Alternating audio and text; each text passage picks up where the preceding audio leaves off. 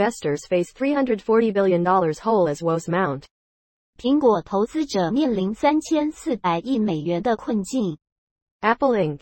is facing a series of challenges that are raising concerns about its resilience in a turbulent economic environment. The company's new iPhone models are experiencing lackluster sales in China, which has prompted worries about its ability to maintain its high valuation and avoid a potential four-quarter decline in revenue, the worst since 2001.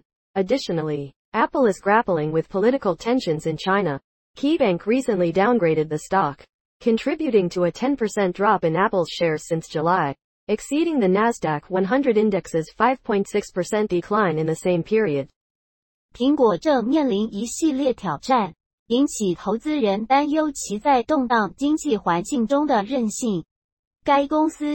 iPhone 15在中国的销售表现不佳。市场对其能否继续维持高估值，并对于出现二零零一年来首次连续四季营收下滑感到忧心。此外，苹果还面临中国的政治不稳定。KeyBank 最近下调了该股评级，苹果股价自七月以来已下跌百分之十，超过纳斯达克百分之五点六的跌幅。This lack of growth and high stock prices have created a disconnect. According to James Abate, Chief Investment Officer at Centre Asset Management, Apple's valuation risk is prompting Abate to recommend investors to hedge with put options.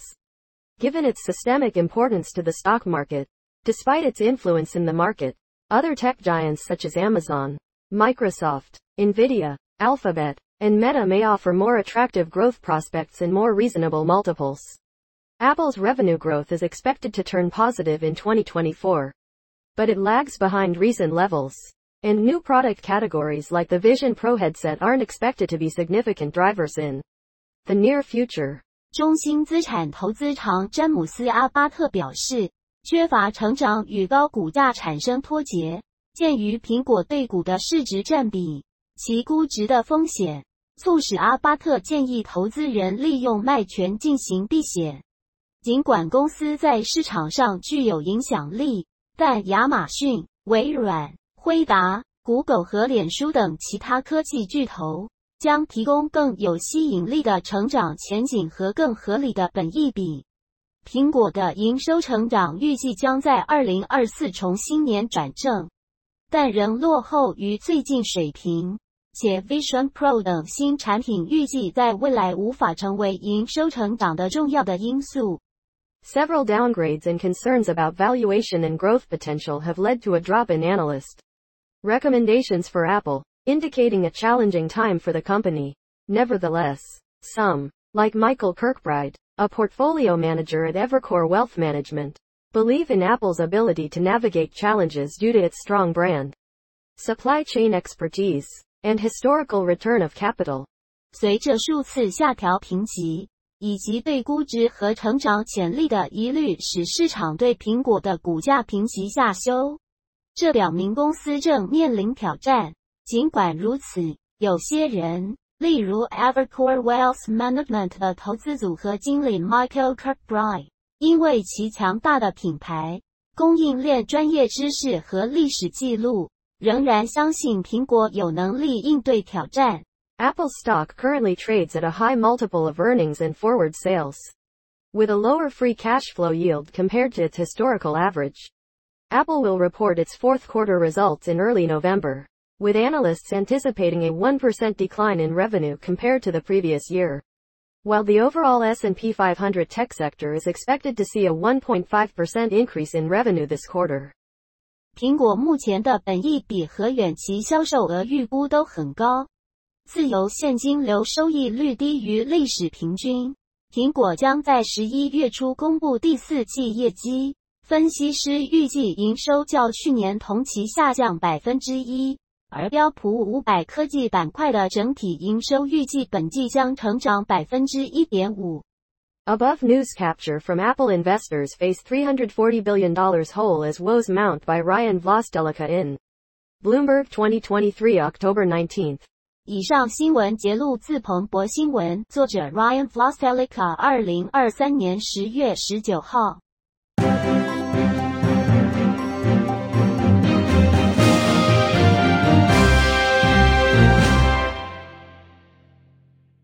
Netflix subscribers surge as company announces price hikes in some regions. 网飞订阅数激增，并宣布地区性订阅费用提高。Netflix reported a substantial increase in its third quarter subscriber numbers. With a surge of nearly 9 million new subscribers. The company also announced a price increase for its basic and premium plans in the US, UK, and France, resulting in a positive market response. With the stock rising over 12% in after hours trading. Netflix 公布第三季订阅用户数量大幅成长，新订阅用户增加近900万。 该公司还宣布，未来将提高在美国、英国和法国的基本版和高级版会员的价格，引起市场积极反应。盘后交易股价上涨超过百分之十二。 The new pricing structure sees basic and premium plans costing $11.99 and $22.99. Up from their previous prices of $9.99 and $19.99. Respectively. Netflix's $6.99 ad-supported plan and $15.49 standard plan remain unchanged. The company defended these price hikes by highlighting its competitiveness within the streaming industry. The revenue for the quarter slightly exceeded expectations, reaching $8.54 billion, an 8% increase compared to the same period in the previous year. Netflix attributed this success to revenue initiatives like cracking down on password sharing and its ad-supported offerings. However, its fourth quarter revenue guidance of $8.69 billion fell slightly short of consensus expectations. 在新的定价中，基本版和高级版的价格分别为十一点九九美元和二十二点九九美元，高于先前的九点九九美元和十九点九九美元。 六点九九美元的广告方案和十五点四九美元的标准方案价格保持不变。该公司强调其在串流媒体行业的竞争力已有利于涨价。该季营收略超过预期，达八十五点四亿美元，较去年同期成长百分之八。Netflix 将这项成功归功于打击密码共享及增加广告方案等收入措施。然而，第四季预估营收则为八十六点九亿美元，略低于市场普遍预期。 Earnings per share, EPS, also exceeded estimates, with Netflix reporting an EPS of $3.73. Ahead of the consensus expectation of $3.49. The company saw significant growth in its ad-supported plan adoption, with membership increasing by nearly 70% quarter over quarter. Despite the surge in subscribers, Netflix was unable to boost its average revenue per membership, ARM, which decreased by 1% year over year. This decline was attributed to factors such as a higher percentage of membership growth in lower ARM countries and limited price increases over the past 18 months. 每股盈余 EPS 也超过预期，Netflix 公布的每股盈余为3.73美元，高于市场普遍预期的三点四九美元。该公司的广告方案采用率明显增长，会员数量同比增长近百分之七十。尽管订户数量激增，却无法提高其每位会员的平均收入，相比去年同期下降了百分之一。这一下降归因于低收入国家的会员成长占较高比重，以及过去十八个月价格压力等因素。Netflix's operating margin and free cash flow outperformed expectations, with an operating margin of 22.4% in the quarter and free cash flow of $1.89 billion. The company also raised its full-year free cash flow guidance to $6.5 billion. Looking ahead, Netflix plans to increase its content spending, reaching around $17 billion next year, assuming the ongoing actors strike is resolved. In the meantime, the company will rely on new programming, including live events like the Netflix Cup, a celebrity golf tournament. Netflix 的营业利润率和自由现金流均也超过预期。本季营业利润率为百分之二十二点四，自由现金流为十八点九亿美元。公司也将全年自由现金预估上调至六十五亿美元。展望未来，Netflix 计划增加内容支出。假设最近的演员罢工得到解放 明年投资额将达到一百七十亿美元左右。同时，该公司也将靠新的节目，包括名人高尔夫锦标赛、Netflix 飞等现场活动增加收入。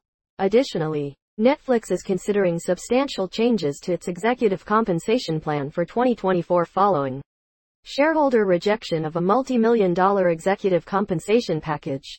The company aims to resolve remaining issues related to industry strikes and continue producing content for its global audience. 此外，由于主要股东拒绝同意数百万美元的高阶主管调薪方案，Netflix 正在考虑对其2024年高阶主管薪酬计划进行调整。该公司未来的目标主要放在解决罢工的问题，并继续为全球观众制作优质内容。Above news capture from Netflix subscriber surge as company announces price hikes in some regions. By Alexandra Canal in Yahoo Finance 2023 October 19th. 以上新闻节录自雅虎财经，作者 Alexandra Canal，二零二三年十月十九号。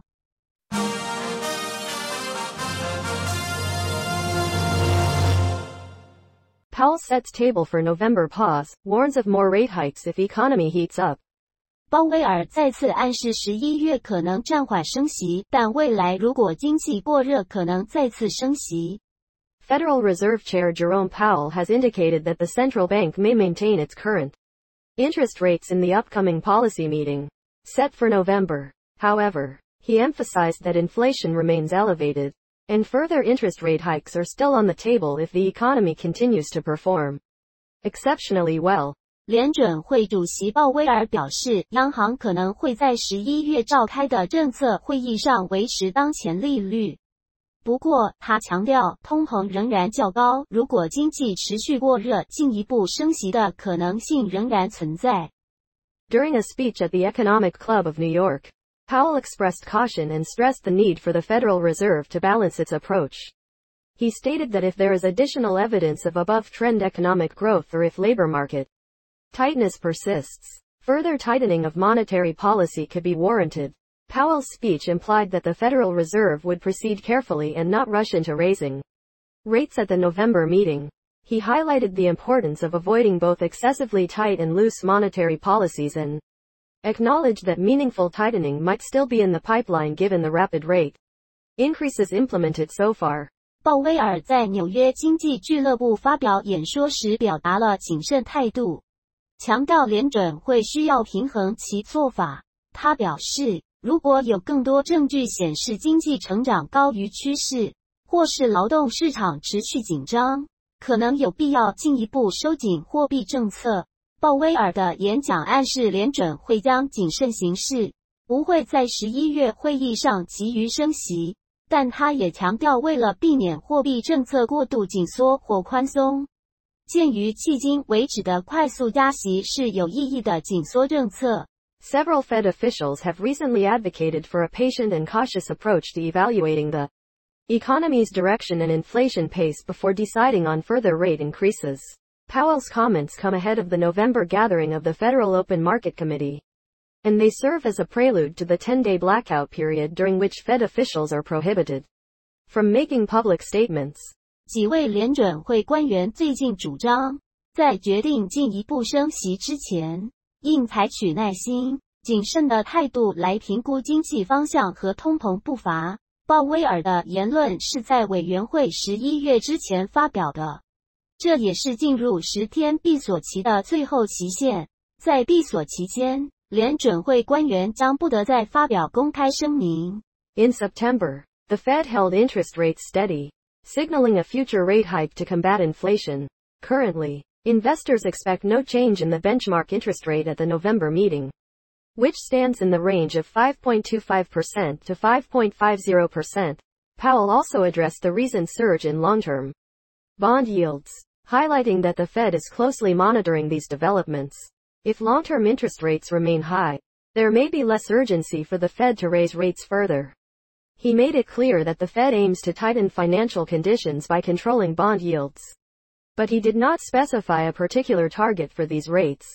九月，联准会维持利率稳定，暗示未来将继续升息以对抗通膨。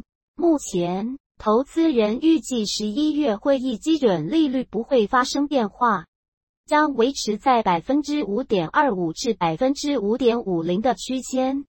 鲍威尔也谈到了近期长期债券直利率飙升的问题，强调联准会正在密切关注这些事态发展。如果长期利率维持在高位，联准会进一步升息的可能性会降低。他明确表示。联准会的目标是透过控制债券值利率来收紧金融状况，但他没有具体说明这些利率的具体目标。Powell acknowledged that while there was progress in inflation over the summer, data from September was less encouraging. He noted that short-term measures of core inflation were running below 3%. But he cautioned that inflation remained too high and that sustained progress was needed to bring it down to the Fed's 2% target. The job market was described as strong but gradually cooling, with wage growth declining towards levels consistent with 2% inflation over time.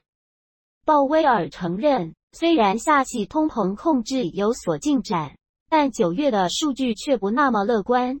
他指出，虽然核心通膨的短期指标低于百分之三，但整体通膨仍然过高。将来需要持续取得进展，才能将其降至联准会百分之二的目标。就业市场仍然强劲，但逐渐降温。随着时间的推移，薪资成长将下降至与百分之二通膨一致的水平。Above news capture from Wall Street's most important number hit 4% Wednesday, and that's bad news. For stocks by Jennifer Schonberger in Yahoo Finance 2023 October 19th. 以上新闻节录自雅虎财经，作者 Jennifer Schomburger，二零二三年十月十九号。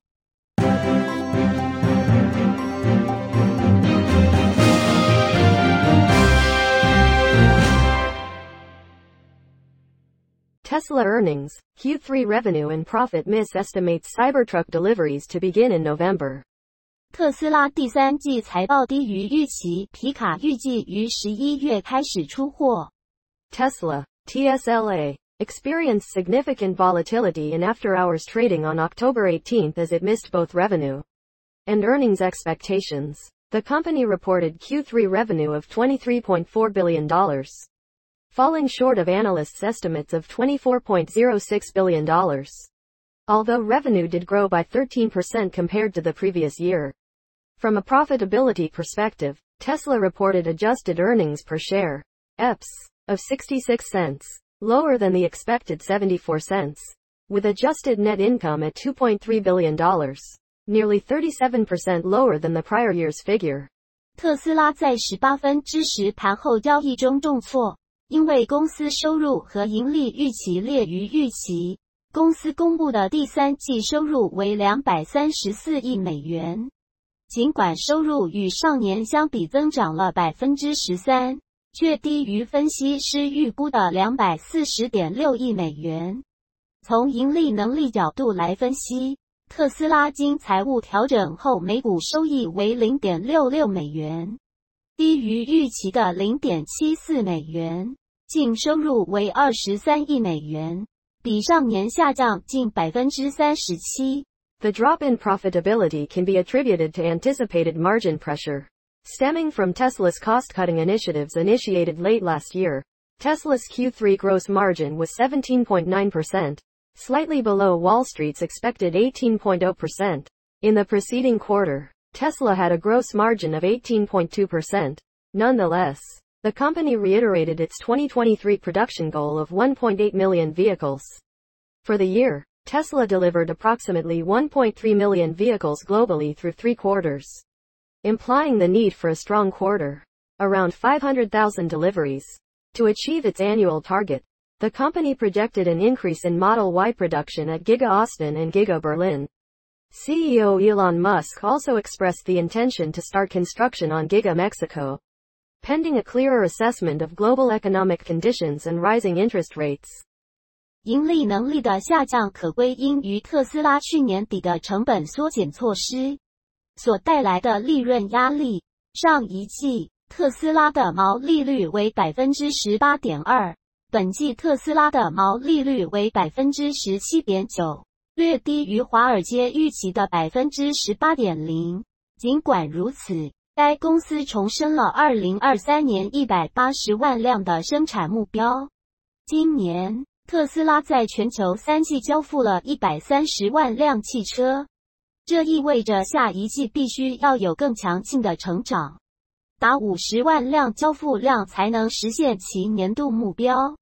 该公司预期奥斯汀和柏林厂的 Model Y 将增产。马斯克还表示，尽管对于全球经济状况和利率上升有许多不确定性，墨西哥厂仍预期投产。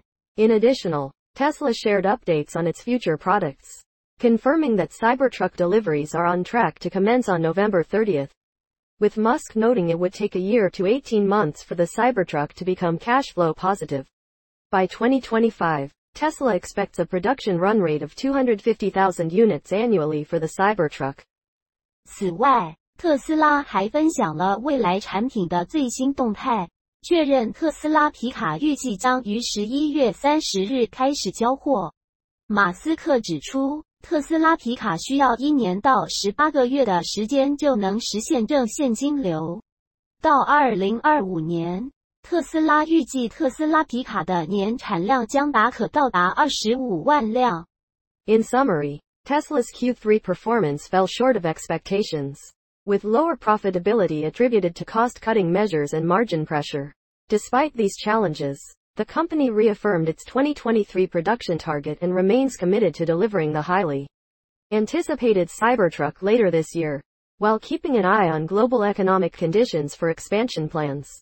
总之，特斯拉第三季业绩低于预期，盈利能力下降，主要归因于成本削减和利润压力。